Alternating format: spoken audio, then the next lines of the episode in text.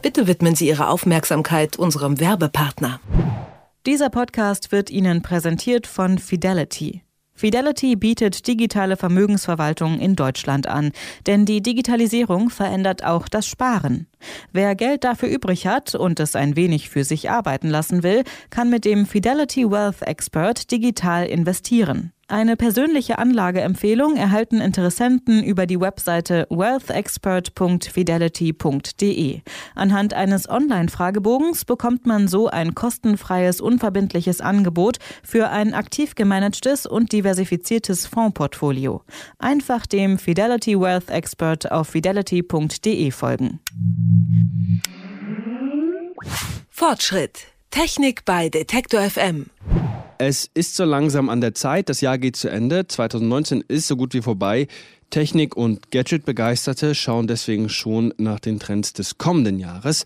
Und das ist in diesem Jahr zumindest in puncto Smartphones gar nicht so einfach. Auf der einen Seite locken Hersteller im neuen Jahr zwar mit Modellen, die etwa mit abgerundeten oder faltbaren Displays oder einem halben Dutzend Kameras daherkommen, doch die große Innovation bleibt aus. Nicht zuletzt deswegen kursiert immer wieder die These, das Smartphone, wie wir es kennen, hat langsam ausgedient. Ob das so ist, das weiß Katharina Nickel vom Online-Magazin Future Zone. Mit ihr spreche ich in dieser Folge Fortschritt. Mein Name ist Lars Hendrik Setz. Moin.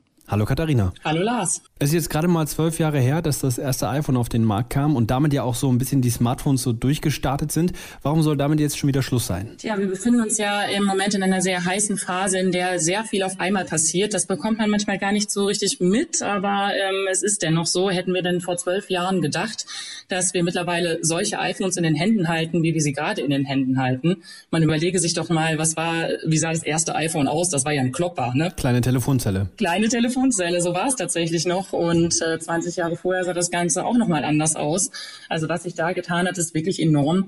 Ein Technologiesprünge noch und nöcher, aber genau das ist auch der Knackpunkt. Denn ähm, es scheint ja im Prinzip, als wäre das Handy ausentwickelt.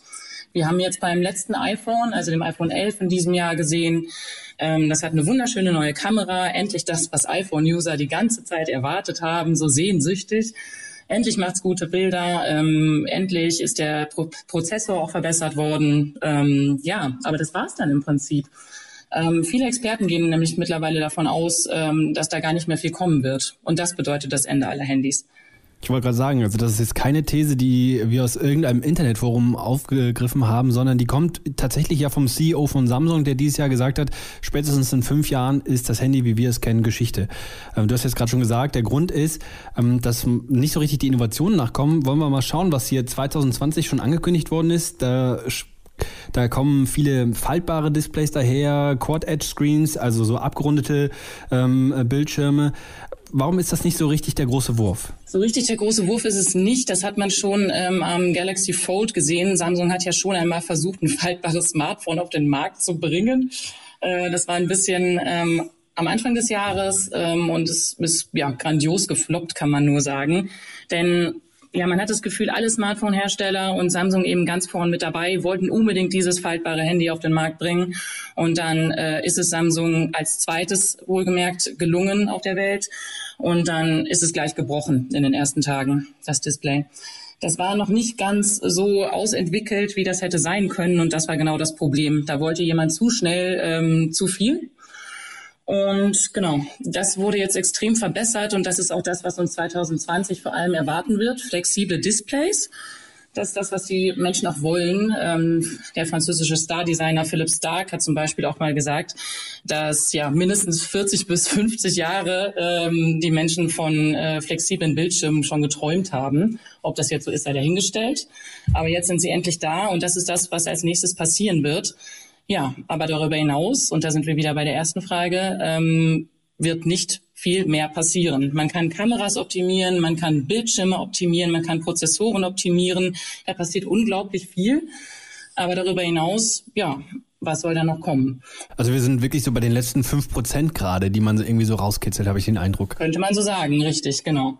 Woran liegt es? Gehen den Herstellern einfach die Ideen aus, oder? Wir sind natürlich keine Hersteller, von daher kann man leicht sagen, na ja, was soll da denn überhaupt noch kommen? Kann gut sein, dass die auch noch was in petto haben, aber letztendlich, äh, ja, wenn man den vielen Experten glaubt, die an diese These glauben, sind das nur noch Kleinigkeiten, die da verbessert werden. Und der Schritt, der danach kommt, der wird dann eher gewaltig. Und der wird jetzt interessant. Was ist denn das Kommunikationstool der Zukunft, wenn man diesen Experten glaubt? Das sind die sogenannten Wearables. Ein etwas äh, sperriges Wort, aber dennoch hat sicher der ein oder andere schon mal davon gehört.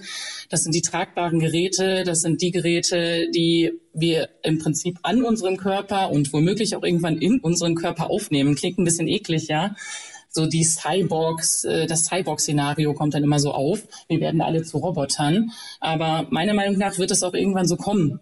Jetzt werden wir vielleicht nicht alle ein Terminator, aber ähm, Vermutlich äh, wird es sehr schnell ähm, so kommen, dass wir alle smarte Uhren wie die Apple Watch an unserem Handgelenk tragen. Die Dinger werden immer beliebter, es ist ein Wahnsinn und dahin wird es irgendwann hinauslaufen und äh, wie Samsung CEO sagt, vielleicht in fünf Jahren, ich glaube vielleicht eher in zehn Jahren, aber es wird definitiv so kommen und wir werden wahrscheinlich gar nichts davon mitbekommen.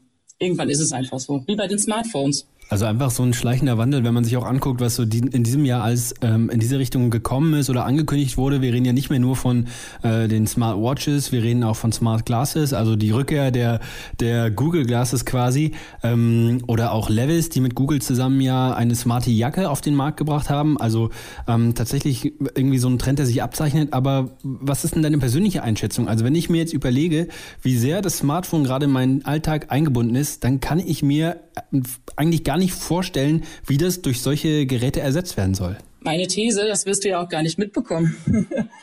ähm, ich habe vor äh, zwölf Jahren auch nie gedacht, dass ich mein iPhone in der Hand halten würde. Jetzt habe ich eins und bin gar nicht mehr so überrascht und hätte am liebsten noch ein neues. Das 11 habe ich nämlich noch nicht. Und so wird es eben auch bei den Wearables sein. Ähm, man muss nur diesen Trend verfolgen. Ähm, wir können das sicherlich nicht morgen früh erwarten und sicherlich auch nicht unbedingt schon im nächsten Jahr. Aber das geht so rasant und in möglicherweise zehn Jahren eben stehen wir alle da und haben unser Handy weggelegt.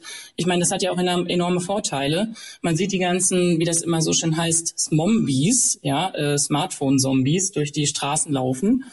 Eigentlich hat es vor allem den großen Vorteil, dass man nicht mehr Gefahr läuft, vom Auto überfahren zu werden. Jetzt mal ganz radikal gesagt.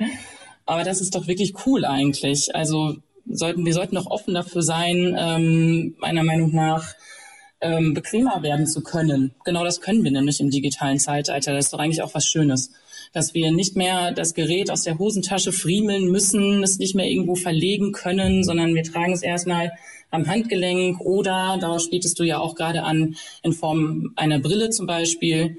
Gefällt mir persönlich jetzt erstmal nicht so, aber wer weiß, vielleicht denke ich in ein paar Jahren auch anders. Also der Bequemlichkeitsfaktor, da sind wir Menschen doch alle gleich. Das zieht doch. Also bei dir ich so ein bisschen heraus, du sehnst das Ende des Handys quasi schon fast vorbei, weil es so für dich alles so spannend klingt, ja? Definitiv. Das war mein Gespräch mit Katharina Nickel vom Online-Magazin Future Zone. Mit ihr habe ich darüber gesprochen, ob für das Handy demnächst Schluss ist, zumindest so wie wir es kennen und was eigentlich danach kommen kann. Das war diese Folge Fortschritt, die letzte in diesem Jahr.